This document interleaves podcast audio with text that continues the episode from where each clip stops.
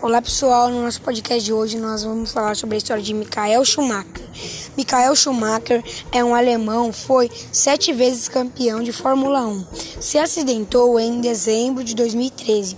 O piloto descia por uma pista de esqui nos Alpes de franceses quando bateu a cabeça com 44 anos e teve um traumatismo craniano.